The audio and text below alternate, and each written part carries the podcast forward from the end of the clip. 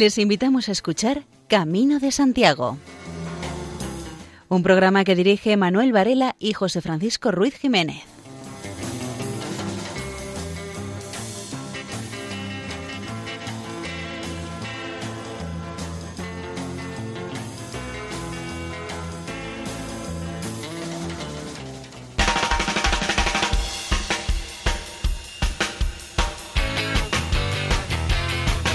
Queridos oyentes, les damos la bienvenida a una nueva edición del programa Camino de Santiago en la sintonía amiga de Radio María.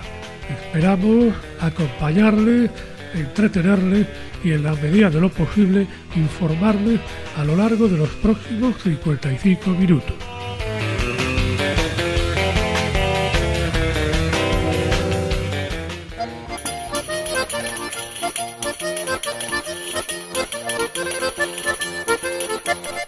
Nuestro programa de hoy les ofreceremos nuestras secciones habituales, noticias jacobeas y por supuesto no podía faltar la música. Y como invitados tendremos a miembros del movimiento de los focolares que han recorrido el camino inglés hasta Compostela. Y sin mayor dilación, entramos en materia.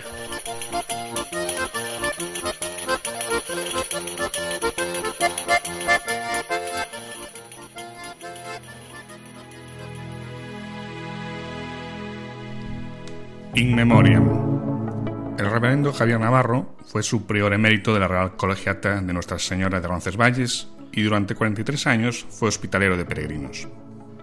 Otro fallecimiento a reseñar es el de Vicente José González García, que presidió la Asociación Interregional del Camino de Santiago Alfonso II del Castro y contribuyó al renacimiento del Camino de Santiago en Asturias. El trazado viario que realizó es inigualable. Descansa en paz también Marion Marx, que fue secretaria general de la Confraternity of St. James. Una fallecida más es Ana María Areán González, que puso en marcha la Asociación de Amigos de los Pazos, conocida en toda Europa por su gran labor en favor del patrimonio monumental y especialmente en torno a los Pazos y al Camino de Santiago.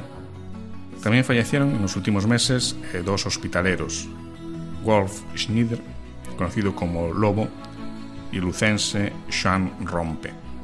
El verdadero nombre de Joan Rompe es Joan Manuel García González, y entre sus escritos damos a conocer unas líneas que dicen así.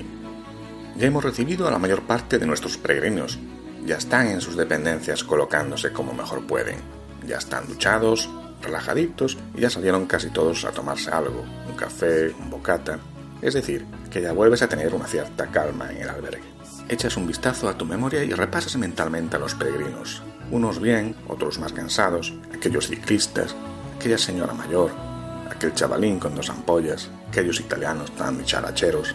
Justo, esos, esos me van a preparar la cena. Con suerte aún no se han ido, y conversas con uno de ellos. Tú eras Giovanni, Giovanni Frasco. ¿Qué tal se os da a cocinar pasta para la cena? Así, hablando en plural, los involucras a todos de paso ya explicas que se organicen, que cada uno aporte lo que pueda o lo que le parezca bien para la cena. Unos ajos, cebolla, tomate y pimientos, otros la pasta y la sal, otros el aceite, otros la bebida. De repente has hecho una cosa, que has convertido el albergue en un lugar donde la gente comparte cosas, tareas, conversaciones, risas, se consideran parte de todo aquello. Y en vez de ese hospitalero, que es un dios omnipresente y omnipotente en la cocina, tú eres sencillamente uno más, que en todo caso coordinas e indicas soluciones, pero que tendrás tiempo para charlar y dialogar con esos otros peregrinos y peregrinas que están deseando hablar, preguntar, ser escuchados. Hay hospitaleros que se creen que ser el mejor es ser el gran chef del camino, el mejor guía turístico del camino, el mejor historiador del camino, el mejor cuentacuentos del camino, el mejor tocador de guitarra del camino. Cuando en realidad el mejor hospitalero es aquel del que nadie se acuerda su nombre en muchas etapas, el que escucha, el que deja hablar y participar a los demás. Un peregrino italiano y otro americano perdieron la vida en agosto en el Camino de Santiago. Pietro Malavolta, italiano, profesor de física de 61 años, era un apasionado del Camino de Santiago y de las aventuras en la naturaleza en general.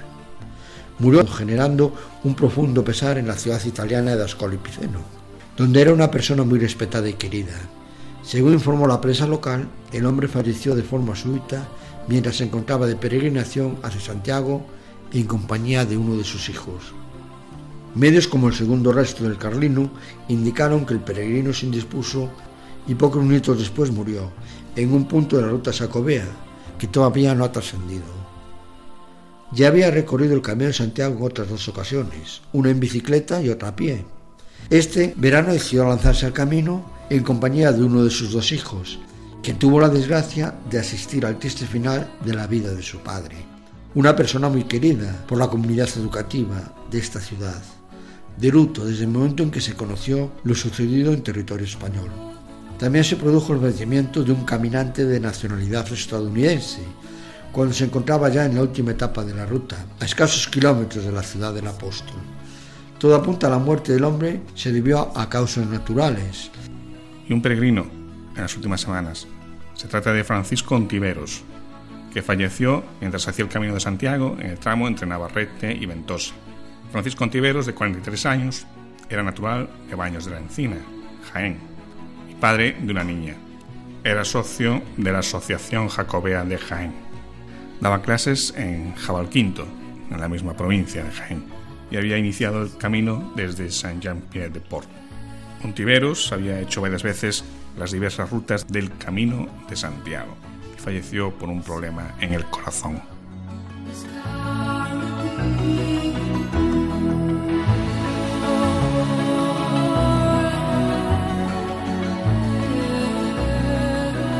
Peregrino, volver. Vuelva el que tenga, tras largos años, tras un largo viaje, cansancio del camino y la codicia de su tierra, su casa, sus amigos, del amor que al regreso fiel le espere. Mas tú, volver, regresar no piensas, sino seguir siempre adelante, disponible por siempre, mozo o viejo, sin hijo que te busque, como a Ulises, sin Ítaca que te aguarde y sin Penélope. Sigue, sigue adelante y no regreses, fiel hasta el final del camino y de tu vida. No eches de menos un destino más fácil, tus pies sobre la tierra antes no hollada, tus ojos frente a lo antes nunca visto.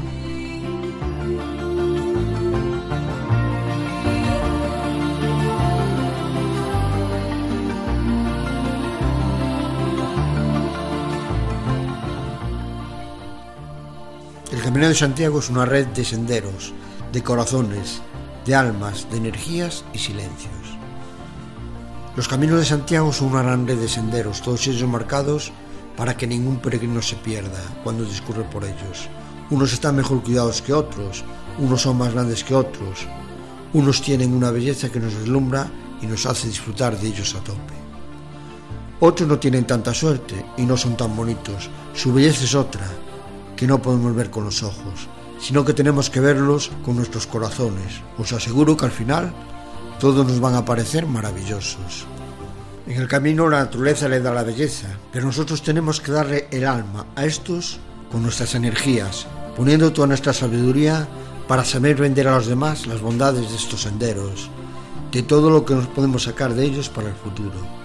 Los silencios con los que nos encontramos en ellos nos hacen reflexionar sobre todo lo que podemos aprender de los sacrificios que nos cuesta el recorrerlos. Todo lo que recorremos estos senderos debemos llevarlos en nuestro corazón. Hemos compartido con el resto de los peregrinos, que como nosotros le han puesto la alma. A todos esos itinerarios que están vivos, que nosotros con nuestra energía les vamos dando ese calor que los peregrinos sabemos apreciar cuando los recorremos con nuestras risas a veces y con nuestras canciones, pero sobre todo con nuestros silencios, que han dejado huella dentro de nosotros para conseguir al acabar este los objetivos que nos hemos marcado cuando habíamos empezado.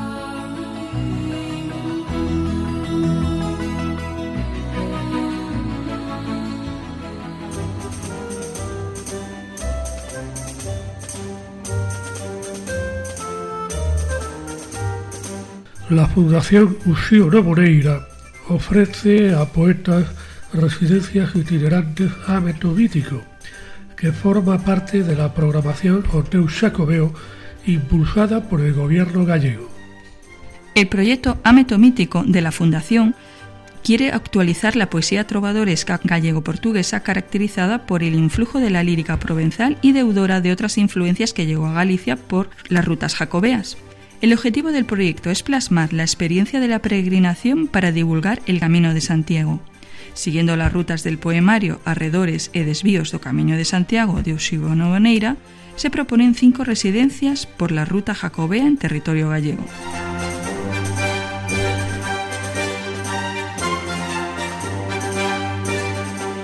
42 jóvenes hicieron el camino de Santiago y recaudaron fondos para Prolibertas, de la Pastoral Trinitaria. Kilómetros solidarios son los que recorren en el Camino de Santiago 28 cordobeses junto a otras 42 personas de otras partes de España con la Pastoral Juvenil Trinitaria, que cada tres años peregrina hasta el apóstol en Compostela y que en este 2019 han querido recaudar dinero durante su andar para entregar a la también trinitaria Fundación Pro Libertas. 115 kilómetros en seis etapas que concluyeron en la Plaza del Obradoiro el pasado martes 13 de agosto y que han comenzado en la localidad portuguesa de Valença Dominio, en la frontera con Galicia.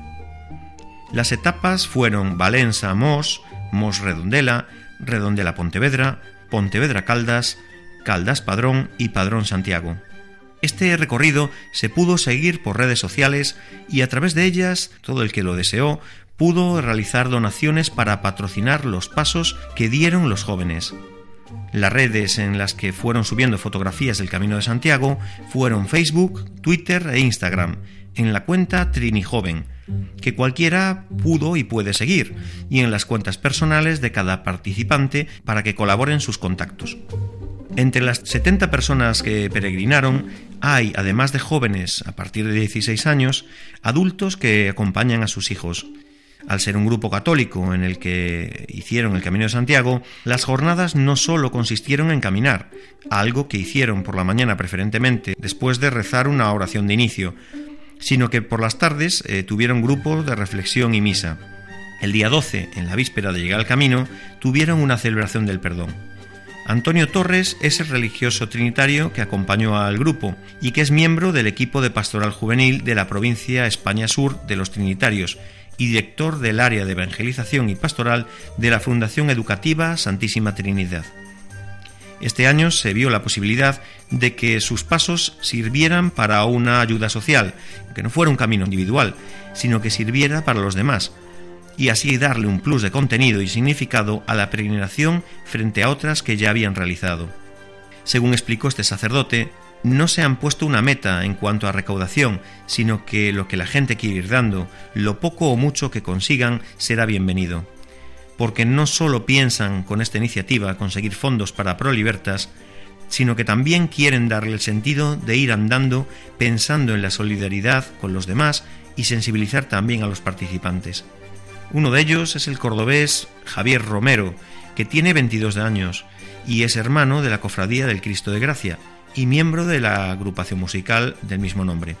Según su opinión, la idea de este año era estupenda, porque además de hacer evangelización en el Camino de Santiago entre los jóvenes, la recogida de fondos perfecciona y redondea más la labor que vienen realizando en Trinitarios.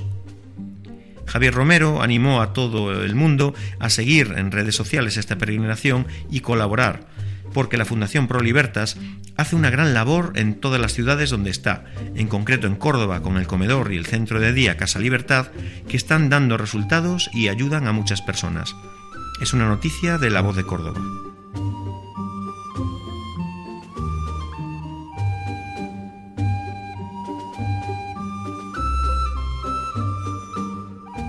Las decimosextas jornadas científicas del Camino de Invierno se centran en el patrimonio inmaterial del Camino de Invierno por la Ribeira Sacra. Estas jornadas están organizadas por la Asociación Caminos de Santiago por la Ribeira Sacra y tienen como lema el patrimonio inmaterial del Camino de Invierno por Ribeira Sacra. Se desarrollan este año en el Ayuntamiento de Monforte de Lemos, según el orden rotatorio de ayuntamientos de estas tierras al que dedican las jornadas cada año la asociación. Los temas a tratar serán leyendas, cantigas, dichos, cuentos, historias. También habrá conciertos con instrumentos tradicionales, como la zanfona o el pito pastoril gallego, temas que abordarán los ponentes invitados. Incluso los propios participantes serán invitados a que aporten sus conocimientos sobre estos temas. Se trata de valorar este rico patrimonio, no lo suficientemente conocido, mucho de él, incluso a punto de desaparecer, y que fue transmitido de forma oral generación tras generación. Bueno, aún no dijimos los días en que van a ser estas jornadas científicas del Camino Invierno. Van a ser los días 13, 14 y 15 de septiembre. El lugar, sí, ya lo habíamos dicho, en la ciudad Monfortina, Monforte de. Entre los expertos del mundo académico que intervendrán están Ana Goidiz, catedrática de la Universidad de Santiago de Compostela, que hablará sobre la búsqueda del valor universal excepcional de la Riviera Sacra, o el ex consejero de Cultura de la Junta de Galicia, Víctor Vázquez Portomeño, que disertará sobre el valor inmaterial de los caminos de Santiago.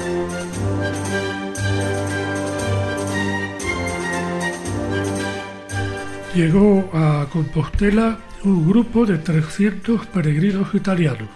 Llegaron a Santiago 300 peregrinos procedentes de la ciudad italiana de Perugia. Todos eran jóvenes de entre 15 y 30 años, que recorrieron el camino inglés desde Ferrol. Además, aprovecharon para compartir su experiencia en vídeos a través de las redes sociales y en la prensa local italiana.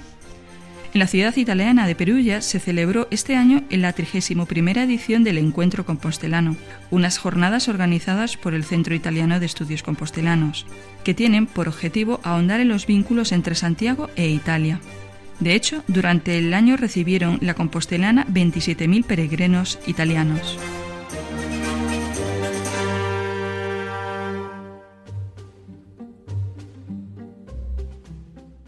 Seguidamente, el padre Miguel Ángel Álvarez mantiene una conversación con dos peregrinos, un padre y su hija Teresa de 12 años. Teresa tiene 12 años, pocas veces tenemos ocasión de hablar con una peregrina tan joven y está haciendo el camino de Santiago. ¿Dónde empezaste, Teresa? En Grandas de Salime. Bueno, así que soy el primer día, prácticamente. ¿Y cómo está siendo la cosa? ¿Difícil? ¿Fácil? Es un poco duro, pero bueno. ¿Tuviste que madrugar mucho hoy? Sí. ¿A qué hora empezasteis a caminar? Pues nos despertamos sobre las 7 menos 20 y salimos más o menos a las 8. ¿Y a qué hora llegasteis aquí a Fonsagrada? ¿Te acuerdas? ¿Para comer o más tarde? Más tarde. ¿Y cómo fue esto de que estés haciendo el camino tú y tu padre? ¿Cómo fue la cosa? ¿Nos puedes contar? Pues es que este año empieza secundaria, entonces mi padre y yo pensamos que podríamos hacerlo juntos antes de empezar. Muy bien. ¿Y los que quedaron en casa, quién quedó en casa? Mis dos hermanas y mi madre. ¿Y a tu padre seguramente que le encargaron algo para el camino? Que cuidase de la pequeña. ¿Qué esperáis encontrar en el camino? ¿Es la primera vez que lo hacéis? O... Sí, bueno, yo he hecho algunas etapas. Nunca he llegado a Santiago y era una oportunidad para pasar tiempo con Teresa, los dos. Como dice, tiene un cambio en su vida y dijimos, bueno, pues igual en vez de irnos a la playa con el resto de la familia, podemos pasar una semana caminando. Y entiendo que también lo hacéis por, por motivos de fe. Sí, nosotros somos católicos, somos practicantes y pues es una oportunidad también para no solo pasar tiempo juntos, sino pues también reflexionar un poco, pasar tiempo con Dios, conocer todas las iglesias que se han ido creando en el camino y visitarlas y tener un momento de oración aunque es la primera vez que hablo así con un padre y, en este caso, una hija, pero sí que observo que mm, con frecuencia pasan padres con, con, su hijo, con sus hijos o familias a veces enteras, a veces no pueden venir todos y sí, pues es una estampa también entrañable de ver a las familias hacer el camino de Santiago. Pues nada más, yo deseo que lleguéis felizmente a Santiago, que cumpláis todas las etapas y que después también lleguéis felizmente otra vez de vuelta a casa y que les puedas contar a tus hermanos y a tu madre pues todo lo que has vivido en estos días. ¿Vale? Gracias. Buen camino. Muchas gracias. Muchas gracias. Y vamos a oír a la Orquesta Sinfónica Internacional del proyecto Voce interpretando la banda sonora de La Misión de Ennio Morricone.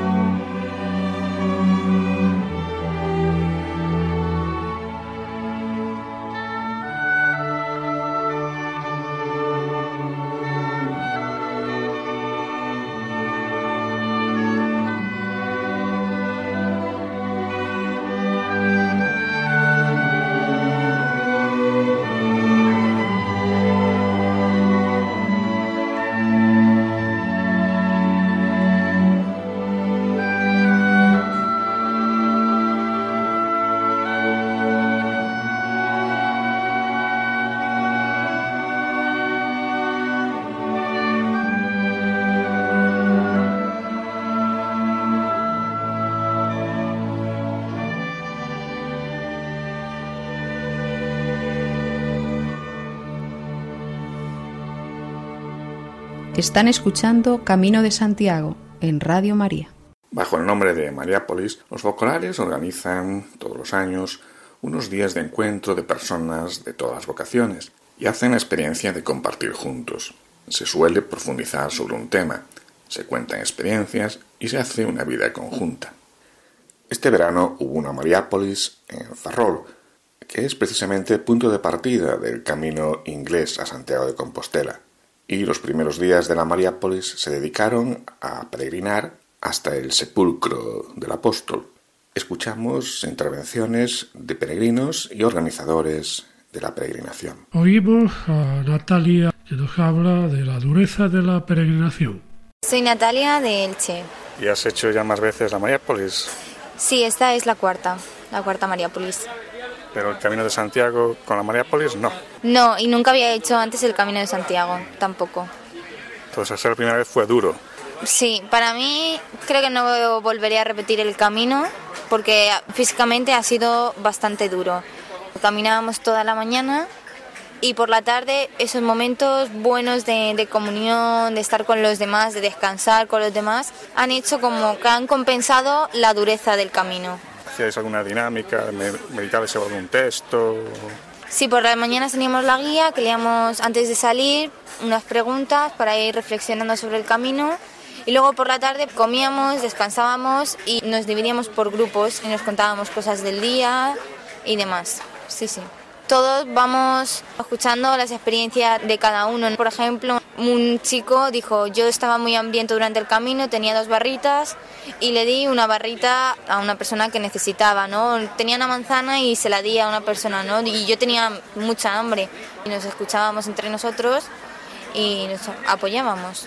¿Y ahora cómo continuará la Mariápolis? Ya no es en Santiago, sino... Es en Ferrol. Nos dividirán por edades, cada uno hará como unas dinámicas, unos trabajos y luego siempre nos reunimos todos en la sala y ponemos las puestas en común de los diferentes grupos que hemos hecho. Sé que hay un musical por la noche, que digo, menos mal que es mañana porque si tiene que ser hoy nos dormimos todos. Muchas gracias. A ti.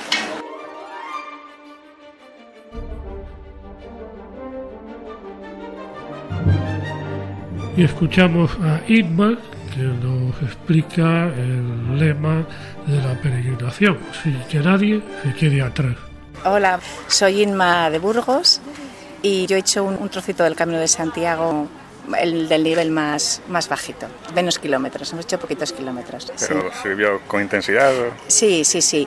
Éramos un grupo, un grupo más pequeñito, nos hemos adaptado muy bien los unos a los otros, a las dificultades de unos, a las dificultades de los otros y hemos creado un ambiente fraterno muy mágico. Porque además el lema que llevabais era bastante bonito, ¿no? ¿Cómo sí. era el lema? Eh, no dejar a ninguno atrás, sí. Y yo creo que nosotros lo hemos intentado y se ha hecho una realidad. Hemos esperado el que tenía más dificultades para andar, nos hemos parado cuando alguien lo necesitaba y de verdad que ha sido un ambiente muy fantástico, muy bonito. Muchas gracias. Pues nada, a vosotros.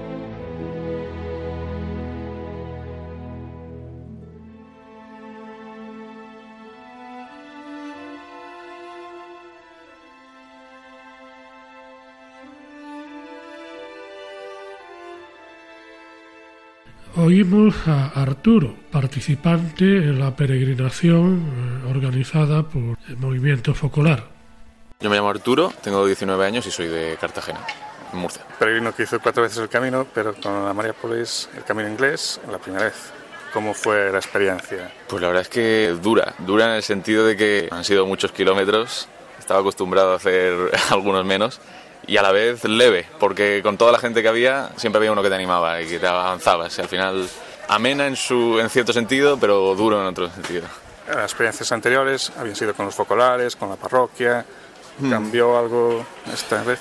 Pues sobre todo el tipo de camino, porque el camino francés hay mucha más gente, es más famoso, entonces hay, siempre nos encontrábamos peregrinos, buen camino, buen camino, tal, hasta Santiago, muchas veces compartimos con un peregrinaje con un grupo durante todo el camino.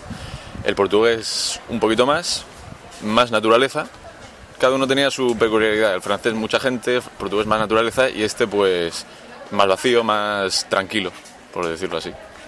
Ocasión esta vez para hacer algunas dinámicas, meditar. Sí, Sí. ¿Qué decíais en concreto? Eh, pues lo que hacemos nosotros es nos juntamos por grupos más pequeños. Nosotros somos un, era el- estamos en el nivel 4.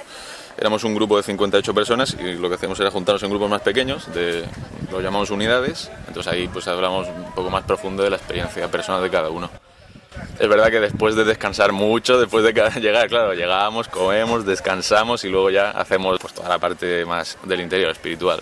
¿no? Creo que había Eucaristía o una actividad alternativa, ¿no? Mm, Había todos los días teníamos una Eucaristía, no, no obligatoria, había una alternativa, entonces había pues actividades, normalmente también en ese sentido de interiorizar con la gente.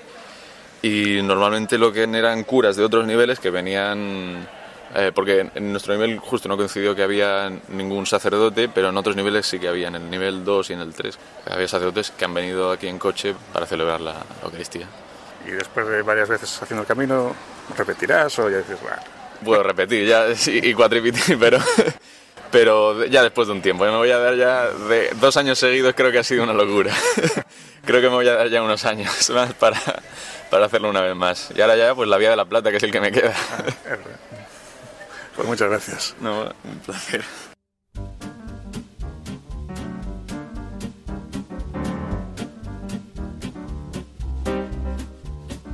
Y seguidamente oímos el testimonio de Máximo y José Manuel. Yo soy Máximo de las Rozas de Madrid y he estado en el nivel 1, que es el más empeñativo, porque salíamos los últimos y hemos llegado los primeros. Pasa con alguna ayuda de alguna eh, rodada, algún autobús nos ha ayudado también a llegar. La mayor parte éramos abuelos o mayores y nos nos ha encantado, menos a algún joven también, como José Manuel. Bueno, yo soy José Manuel, vengo de Collado Villalba, en Madrid, y el camino es fundamentalmente vivir el Espíritu de Jesús en medio, donde dos o más están reunidos, allí estoy yo.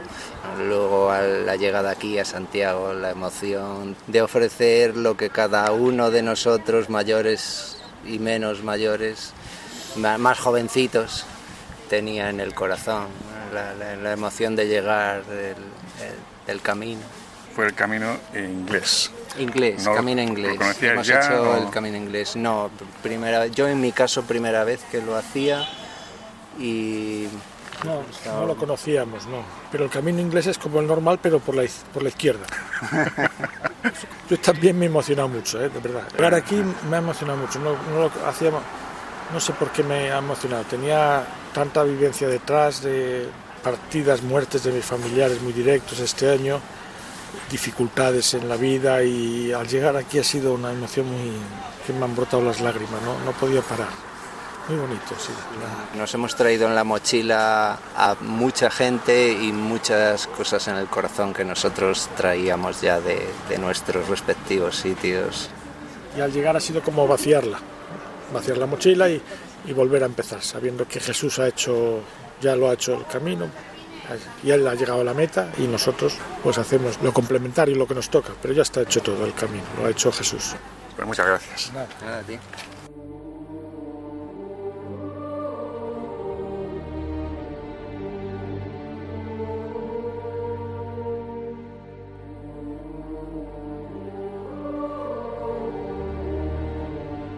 Oímos el testimonio de Javier González, miembro de la organización de esta peregrinación. Me llamo Javier González, toda mi familia es de La Coruña y yo soy el pequeño de la tropa. Por circunstancias de trabajo, mis padres trasladaron a Vigo y allí nací yo. Así que mi familia está muy de moda la rivalidad de por Celta y estas cosas. En esta ocasión, para la Mariápolis hemos organizado también, sobre todo pensando en la gente joven, algo que le resultase más atractivo. Y lo del camino resulta atractivo para jóvenes y para no jóvenes. Pero claro, no podíamos hacer cinco días de camino y después renunciar a estar todos juntos, porque una parte de la Mariápolis no podían caminar. Entonces, el compromiso fue hacer cuatro días de camino y dos días de estar todos juntos como una convivencia y tal. Después había el tema de que no todos pueden caminar lo mismo, entonces hicimos cuatro niveles. El nivel alto, por supuesto, quería decir tener acceso al certificado de la compostelana, que quiere decir hacer más de 100 kilómetros, pero en cuatro días. Esto es condicionado también por el tema de los alojamientos, porque el Camino del Norte es precioso, pero no tiene mucha infraestructura de albergues. Entonces tuvimos que ir a los polideportivos y esto nos exigió desviarnos bastante en algunos casos. Por ejemplo, la etapa de Betanzos a Hospital de Bruma, nosotros la interrumpimos, bueno, porque arrancamos de Miño, después digo las etapas, y fuimos a Begondo, que era el polideportivo. Entonces, eso era un desvío de cuatro kilómetros y medio.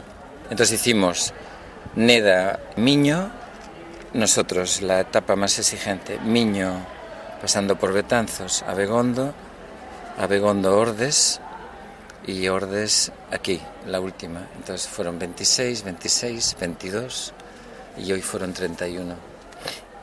Los otros hicieron, como lo queríamos llegar todos caminando a Santiago, algunos arrancaron desde Neda y el autobús les recortó un poquito un trozo, ¿no? Y llegaron aquí. Otros, sin embargo, empezaron con el autobús hasta Betanzos y llegaron caminando a Santiago. La idea era llegar todos caminando. Y bueno, hemos hecho nivel bajo, que eran 50 kilómetros para gente, incluso había algún enfermo ahí, gente con dificultad. Después hicimos el nivel medio-bajo, que eran alrededor de 60 kilómetros, y el nivel medio, que eran 70 y algo. Y el nuestro, que era el alto, hemos hecho 105 kilómetros. ¿Cómo se organizaba cada día? ¿Había un mismo plan? Hicimos una guía de los niveles, explicando un poquito la etapa, pero después le fuimos añadiendo un contenido también, coincidiendo con los eslogans que se trataban de vivir en la Mariápolis, como que, que llevo mi mochila, o cuál es mi huella, o sin dejar a nadie atrás, o la meta, buscamos por un lado algún tipo de lectura del Evangelio y no que nos pudiesen centrar en la idea de ese eslogan. Por ejemplo, hoy, que era la meta, el cuarto, encontramos una de San Pablo muy buena que corro hacia la meta, no, no, he conseguido todavía nada, sin mirar atrás, me proyecto hacia adelante, bueno, que nos iba muy bien, aparte porque después nos hacíamos algunas preguntas que nos podían ayudar a reflexionar y nos invitábamos a que parte del camino dependiendo cada uno, porque un día intentamos todos juntos, pero fue un poco forzado. Dedicar media hora de silencio. Claro, hay quien por la mañana se despierta y necesita una hora para volver a este mundo. Hay quien tiene un despertar rápido. Entonces nos dijimos el segundo día, vale, cada uno que encuentre un momento que le es más idóneo y que trate de responder un poco a estas preguntas. Y después por las tardes ya una vez que habíamos descansado en Miño y ido a la playa también un poco y en Abegondo teníamos piscina, en Órdenes no, pues después de haber descansado un poquito sí que hacíamos encuentros de grupo y tratábamos de tener la Eucaristía, pero la Eucaristía más que nada como un momento de comunidad, o sea, no solamente un acento sacramental, sino también un momento de comunión entre nosotros. Tratamos de ir a las parroquias allí cercanas, no siempre pudimos porque una nos quedaba a dos kilómetros y medio, entonces claro, eran cinco kilómetros ida y vuelta. Cuando habías hecho 26, pues a la gente joven eso le hubiera resultado como... Entonces vino el sacerdote y lo celebramos allí debajo de un árbol. Y ayer, que fue el último día, hicimos como un momento de ir en profundidad. Entonces buscamos una canción de un cantante americano que le cantó al Papa en, Río de Janeiro y es un cantante importante que la canción habla de te necesito, o sea, no es tanto, es una constatación que sin Dios es complicado. Con Dios también lo es, pero sin Dios quizá un poco más. Bueno, muy bonita la canción. Y después hicimos un juego que cada grupo presentaba lo que había vivido estos días, cada uno lo ha hecho de forma distinta. Entre los chicos la mayoría eran practicantes, creyentes, pero un porcentaje no indiferente también es gente que tiene dudas de fe o no se lo plantea el problema, ¿no? Yo creo que vamos aumentando, este porcentaje irá aumentando con el tiempo. Entonces, cuando proponíamos la Eucaristía por la tarde, pues hacíamos también un programa alternativo para que aquellos que no querían participar en la Eucaristía no se quedasen en, la nada, sino que había también una alternativa. Y fue muy interesante porque un día a este programa alternativo participaron unos cuantos. Al día siguiente fueron diferentes, no fueron los mismos. Y ya el tercer día vinieron todos a misa. Entonces, porque yo también creo que cuando la Eucaristía es acogedora, pensada para la gente que participa, yo creo que a nadie le molesta ir a misa. El problema es cuando la Eucaristía tiene que ser así y entonces la gente joven no se sienta a gusto. No, no sienten que está hecha para ella. El segundo día, por ejemplo, cuando celebramos debajo del árbol, Francisco, el sacerdote que vino a celebrar, empezó a charlar con ellos y dice, a ver, ¿por qué no lees tú una lectura? ¿Por qué no haces tú una intención? Les, les motivó y eso hizo también que fuese más participada, más familiar y yo creo que a ellos les resultó muy bonita. que aprovechable cada etapa. Sí, o sea, creo que el camino eh, en sí tuvimos en momentos como una dialéctica. Dice, estamos haciendo camino, estamos haciendo Mariápolis. Yo creo que Mariápolis referido al tipo de experiencia que nosotros queremos hacer cuando, cuando nos convocamos, ¿no? que tiene mucho que ver con el amor recíproco, con hacer una experiencia de Dios entre nosotros, no tanto personal, aislada. ¿no? Pero el camino mm, también tiene su propia personalidad, o sea, te desafía... A ver, tuvimos que dormir en el suelo Alguna vez hubo colchonetas, otras veces no. Esta noche pasamos incluso frío, que yo que ahora estoy viviendo en Madrid resulta como sorprendente que en pleno agosto uno pase frío. El tiempo nos acompañó, salía el sol a eso de las 3 de la tarde, entonces eso increíble. Pero digo, dormimos en el suelo. Había, por supuesto, siempre alguno que roncaba. Ahí te quiebra un poco tu bienestar y tu ritmo de vida cotidiano, que ya estamos bastante bien acostumbrados. Entonces, ya está, ahora me estaban preguntando, bueno, esta noche tendremos cama? Y yo, sí, esta noche tenemos cama. Pero también es una experiencia el camino, sí. Sí. Pues muy bien, muchas gracias. Bueno, a ti.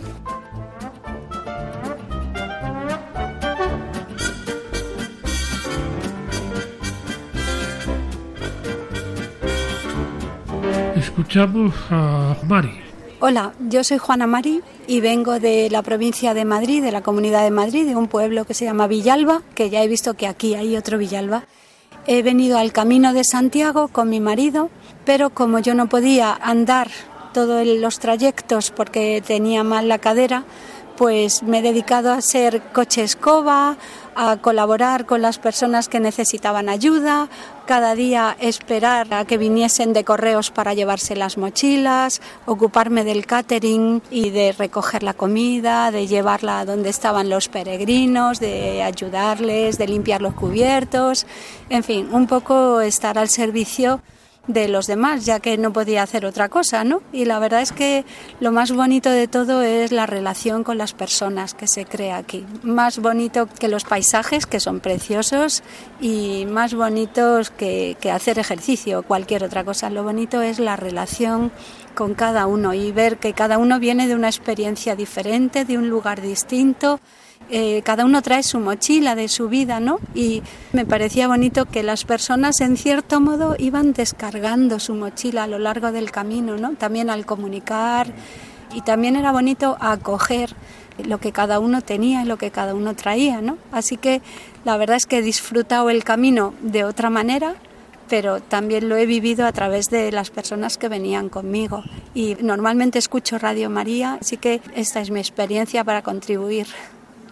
Muchas gracias. De nada.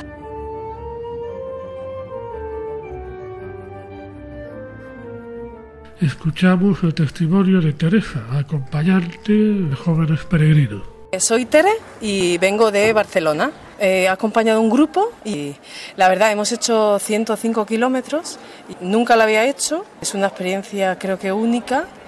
El hecho de estar con jóvenes, acompañarlos por decirlo de algún modo, pero también tú haces el camino, ¿no? Entonces, para mí el camino es como este esfuerzo de momento tras, momento, pero que no es solo dolor, ¿no? Porque el esfuerzo puede parecer dolor, sino que es más un servicio. Cuando el otro ve que lo está pasando mal, ¿no? Puede ser coger la mochila, ¿no?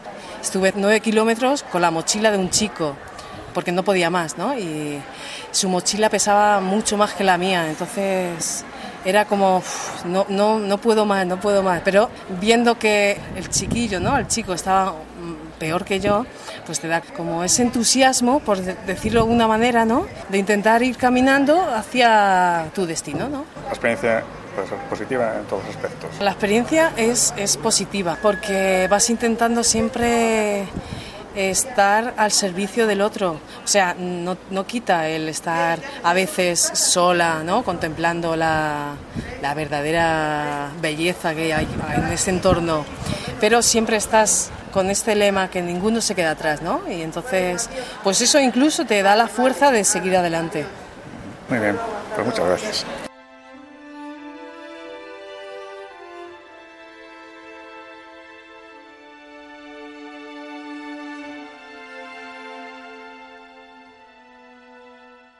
Escuchamos el testimonio de Miren. Aquí tenemos aquí una donostiarra, ¿no? Miren, participa en la Mariápolis por primera vez o ya habías hecho? No, no es la primera vez que participo. Llevo muchas Mariápolis desde que nací. Mi familia ha estado toda la vida en el movimiento.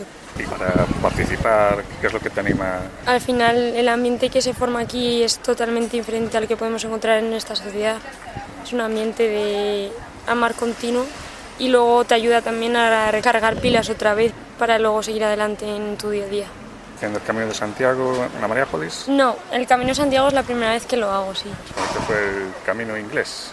Sí, salimos desde Neda. O sea, ¿no llegaste a hacer los 100 kilómetros? No, porque un trozo hicimos en autobús, pero lo demás hemos hecho a pie. Aún así fue duro, ¿no? Sí, un poquito. ¿Solo un poquito? un poquito, bastante. ¿Qué fue lo peor físicamente? ¿Hubo ampollas o cansancio? Un poco de el todo? cansancio. El cansancio físico y también mental, porque mm, al final es un tiempo para también reflexionar sobre tu vida, ¿no? Y el sufrimiento del camino te hace pensar en el sufrimiento de otras personas. Y con los compañeros de grupo, que erais bastantes, ¿no? Sí, y si ¿Cómo, éramos 55. cómo fue la convivencia?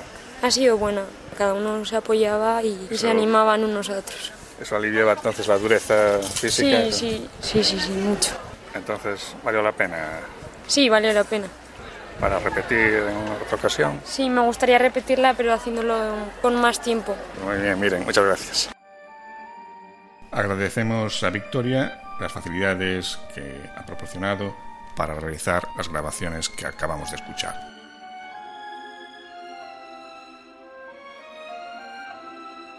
Y oímos a Carlos Núñez interpretando el tema Mambo del disco Interceltic.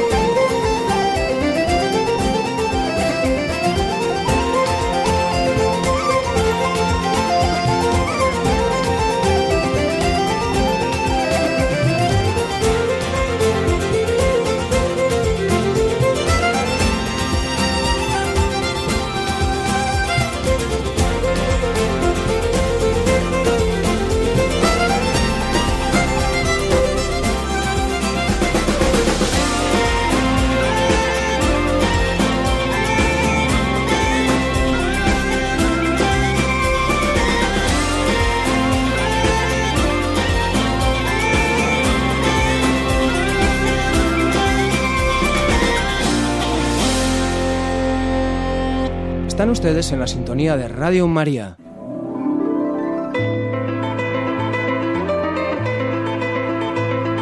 María José López nos habla hoy acerca del libro El desvío a Santiago del holandés C. Notteboom en su sección Páginas en el Camino. La recomendación literaria de esta semana es El desvío a Santiago de Cés Notboom. Nace en 1933 en La Haya, Holanda. Siendo un adolescente de 12 años, muere su padre en un bombardeo aliado, justo unos meses antes de acabar la Segunda Guerra Mundial, lo que le produce una acusada tristeza por tan temprana orfandad. Pocos años después abandona el hogar y se dirige a Bélgica para ganarse abiertamente la vida. Desde entonces no deja de transitar por todo el mundo. Viaja a España por primera vez en 1954 y a pesar de la tierra pobre que encuentra física y moralmente, queda fascinado por Castilla, de la que dice que es como un pan de tono cobrizo. Tal es su admiración por estos campos, a los que vuelve siempre, que algunos críticos opinan que Cés sabe más de España que los mismos naturales, incluso los más entendidos.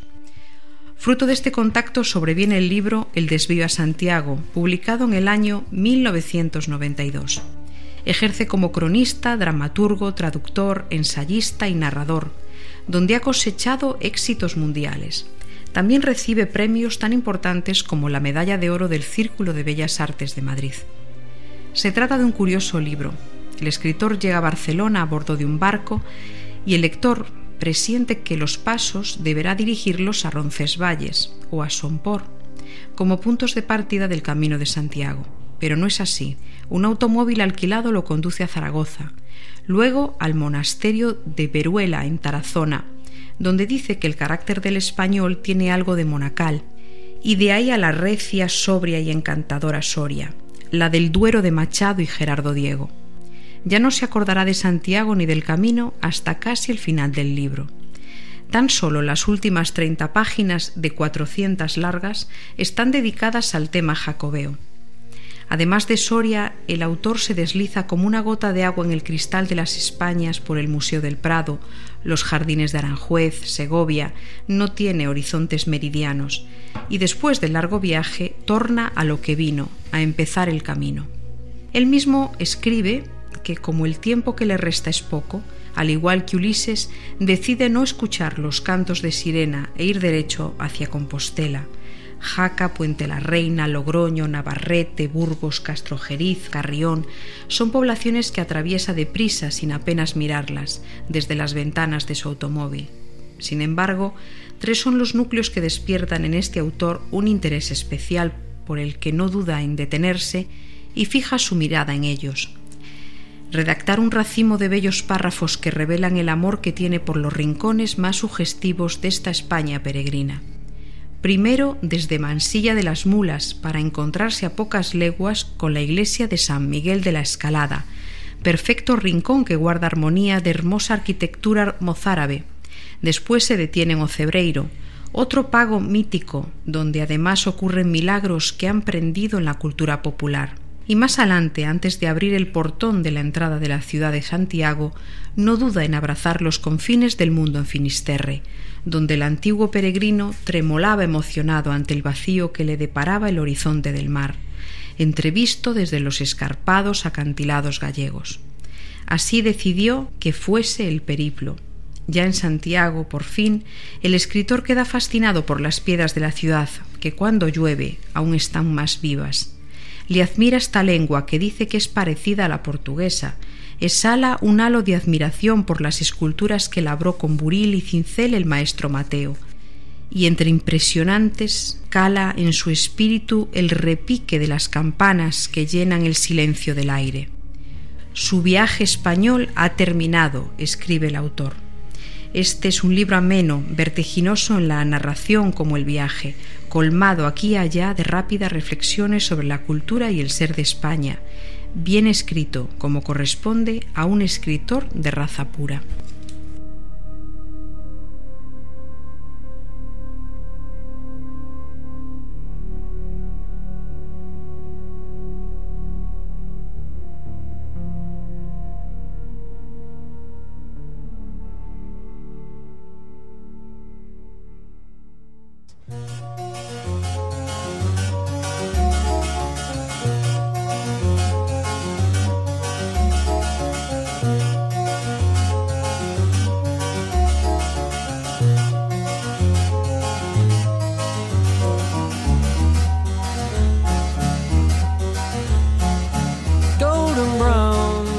Pues llegamos al final de nuestro programa de hoy. Nos volvemos a encontrar dentro de dos semanas.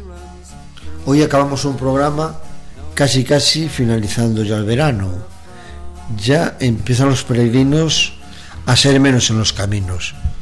Ya muchos respirarán, pero otros estarán deseando que vuelva la gran avalancha. Que tengáis una buena noche. Para cualquier consulta o sugerencia puede dirigirse al correo electrónico camino de Santiago arroba Nos disponemos a iniciar una nueva y dura etapa que esta vez discurrirá entre las localidades de Addis Abeba y Filadelfia. Hasta dentro de dos semanas les deseamos buenas noches y feliz andadura. Temptress. Through the ages she's heading west. From far away stays for a day never a frown